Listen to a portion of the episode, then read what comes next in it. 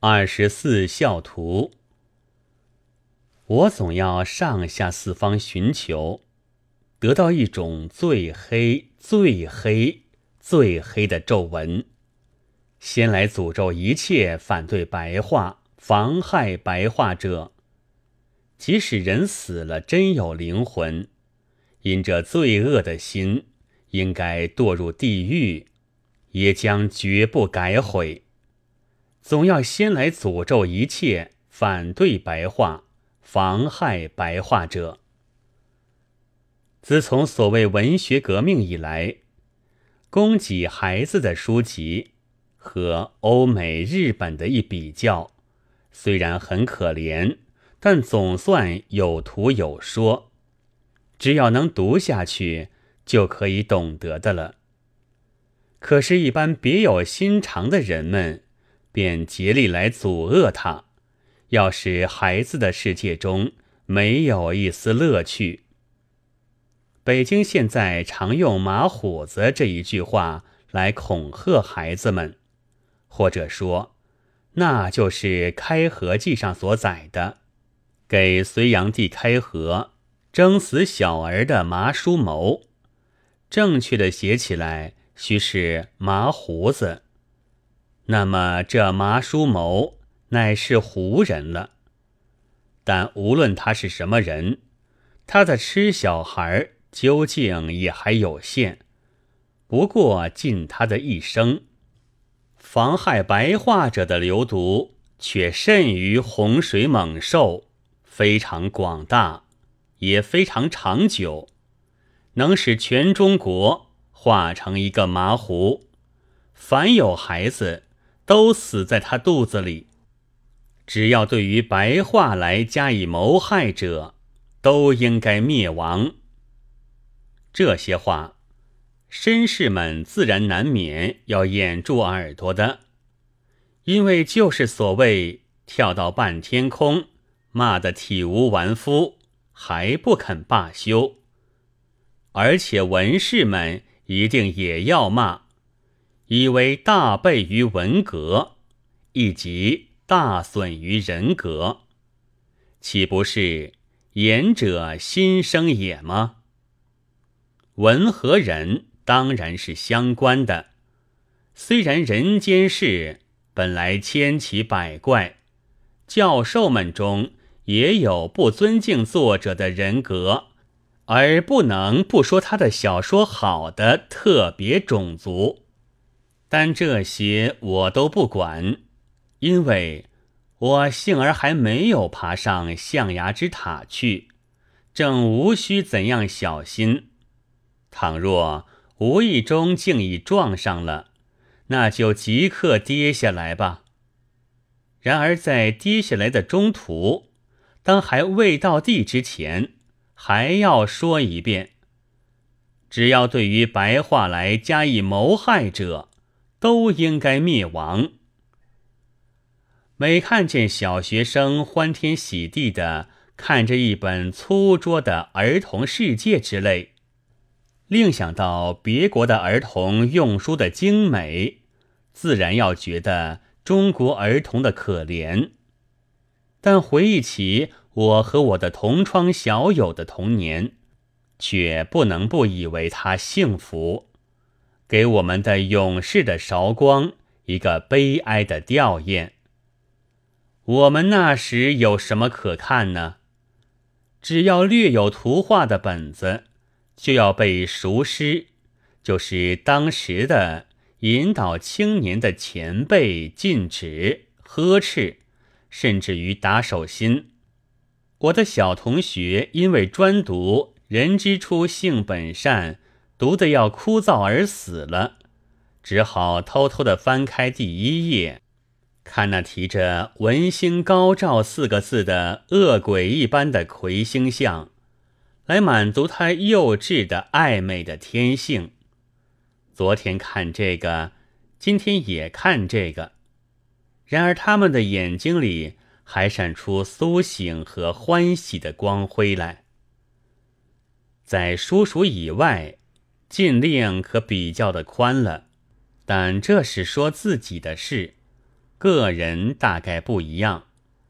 我能在大众面前冠冕堂皇的阅看的，是文昌帝君殷志文图说和玉历超传，都画着冥冥之中赏罚善恶的故事。雷公电母站在云中，牛头马面布满地下，不但跳到半天空是触犯天条的，即使半语不合。一念偶差，也都得受相当的报应。这所报的也并非睚眦之怨，因为那地方是鬼神为君，宫里作宰，请酒下跪全都无功，简直是无法可想。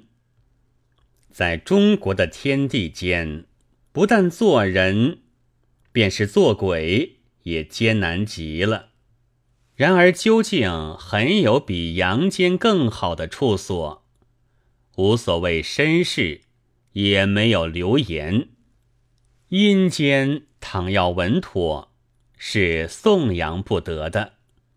尤其是常常好弄笔墨的人，在现在的中国流言的治下，而又大谈言行一致的时候。前车可鉴。听说阿尔智巴托夫曾答应一个少女的质问说：“唯有在人生的事实这本身中寻出欢喜者，可以活下去；倘若在那里什么也不见，他们其实倒不如死。”于是乎，有一个叫做密哈罗夫的。寄信嘲骂他道：“所以我完全诚实的劝你自杀，来祸福你自己的生命。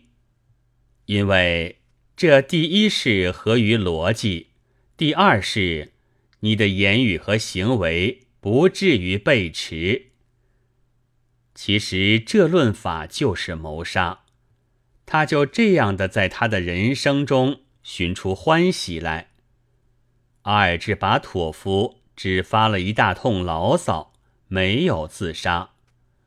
密哈罗夫先生后来不知道怎样，这个欢喜失掉了，或者另外又寻到了什么了吧？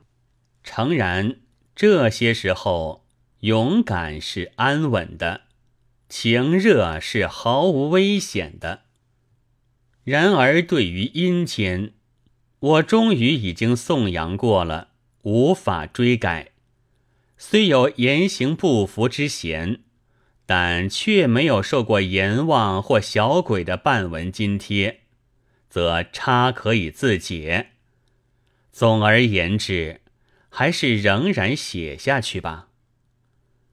我所看的那些阴间的图画，都是家藏的老书，并非我所专有。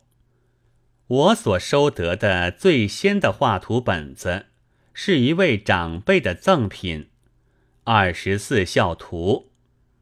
这虽然不过薄薄的一本书，但是下图上说鬼少人多，又为我一人所独有，使我高兴极了。那里面的故事，似乎是谁都知道的。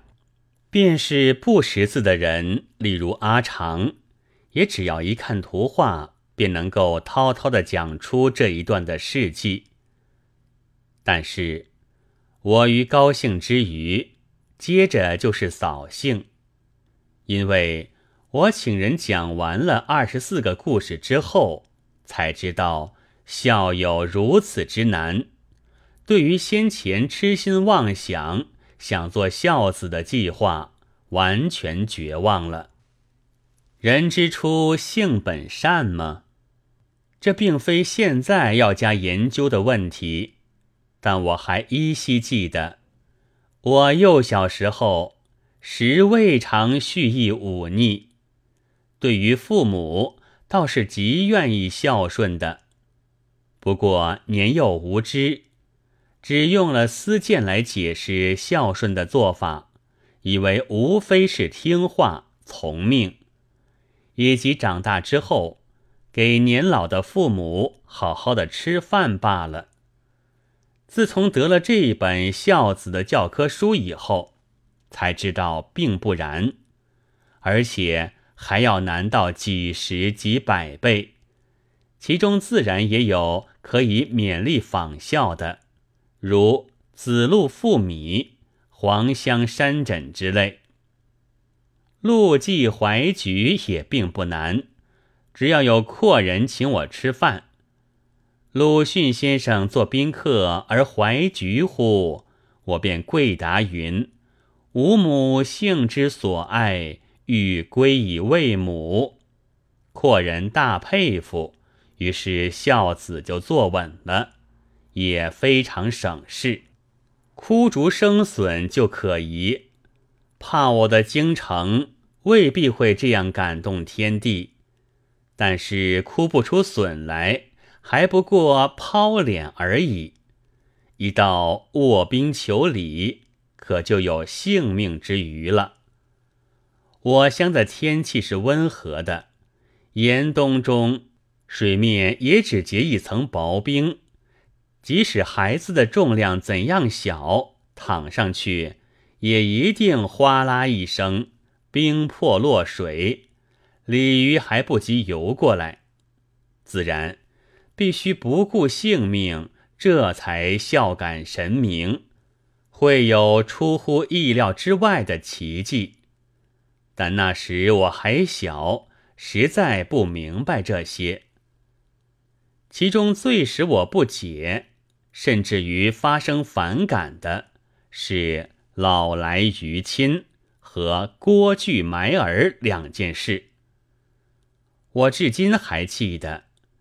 一个躺在父母跟前的老头子，一个抱在母亲手上的小孩子，是怎样的使我发生不同的感想啊？他们一手都拿着摇咕咚，这玩意儿确是可爱的，北京称为小鼓，盖即陶也。朱熹曰：“陶小鼓，两旁有耳。”持其柄而摇之，则旁耳还自击，咕咚咕咚的响起来。然而这东西是不该拿在老来子手里的，他应该扶一只拐杖。现在这模样，简直是装洋，侮辱了孩子。我没有再看第二回，一到这一页，便急速的翻过去了。那时的二十四孝图早已不知去向了，目下所有的只是一本日本小田海鲜所画的本子。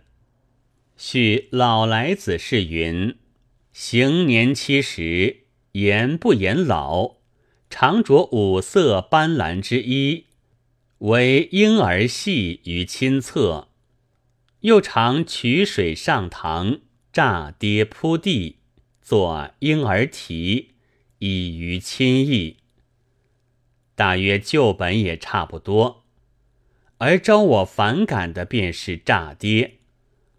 无论忤逆，无论孝顺，小孩子多不愿意诈作，听故事也不喜欢是谣言。这是凡有稍稍留心儿童心理的都知道的。然而，在教古的书上一查，却还不至于如此虚伪。诗诀受孝子传云：“老来子常着斑斓之衣，为亲取饮，上堂脚跌，恐伤父母之心，将扑为婴儿啼。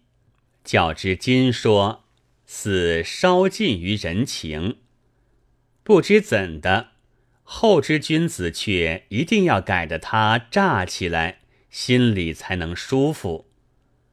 邓伯道弃子就职，想来也不过弃而已矣。婚望人也必须说他将儿子捆在树上，使他追不上来，才肯歇手。正如将肉麻当作有趣一般，以不情为伦纪，污蔑了古人，教坏了后人。老来子即是一例。道学先生以为他白璧无瑕时，他却已在孩子的心中死掉了。至于玩着姚咕咚的郭巨的儿子，却实在值得同情。他被抱在他母亲的臂膊上，高高兴兴地笑着。他的父亲却正在掘窟窿，要将他埋掉了。说明云：汉郭巨家贫，有子三岁，母常捡食与之。巨谓妻曰：“贫乏不能供母，子又分母之时，何埋此子？”但是刘向《孝子传》所说，却又有些不同。具家是富的，他都给了两弟，孩子是才生的，并没有到三岁，节末又大略相像了。即掘坑二尺得黄金一斧，上云：“天赐郭巨，官不得取，民不得夺。”我最初实在替这孩子捏一把汗，待到掘出黄金一斧，这才觉得轻松。然而，我已经不但自己不敢再想做孝子，并且怕我父亲。去做孝子了，家境正在坏下去，常听到父母愁柴米，祖母又老了。倘使我的父亲竟学了郭巨，那么该埋的不正是我吗？如果一丝不走样，也掘出一幅黄金来，那自然是如天之福。但是。那时我虽然年纪小，似乎也明白，天下未必有这样的巧事。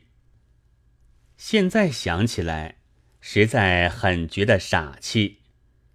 这是因为现在已经知道了这些老玩意儿，本来谁也不实行。整饬轮记的文殿是常有的，却很少见绅士赤条条的躺在冰上面。将军跳下汽车去赴米，何况现在早长大了，看过几部古书，买过几本新书，什么《太平御览》了，《古孝子传》了，人口问题了，节制生育了，二十世纪是儿童的世纪了，可以抵抗被埋的理由多得很。不过彼一时，此一时。彼时我委实有点害怕，掘好深坑，不见黄金，连姚咕咚一同埋下去，盖上土，踏得实实的，又有什么法子可想呢？我想，事情虽然未必实现，但我从此总怕听到我的父母愁穷。怕看见我的白发的祖母，总觉得他是和我不两立，至少也是一个和我的生命有些妨碍的人。后来这印象日渐其淡了，但总有一些遗留，一直到他去世。这大概是送给二十四孝图的儒者。所万料不到的吧。五月十日。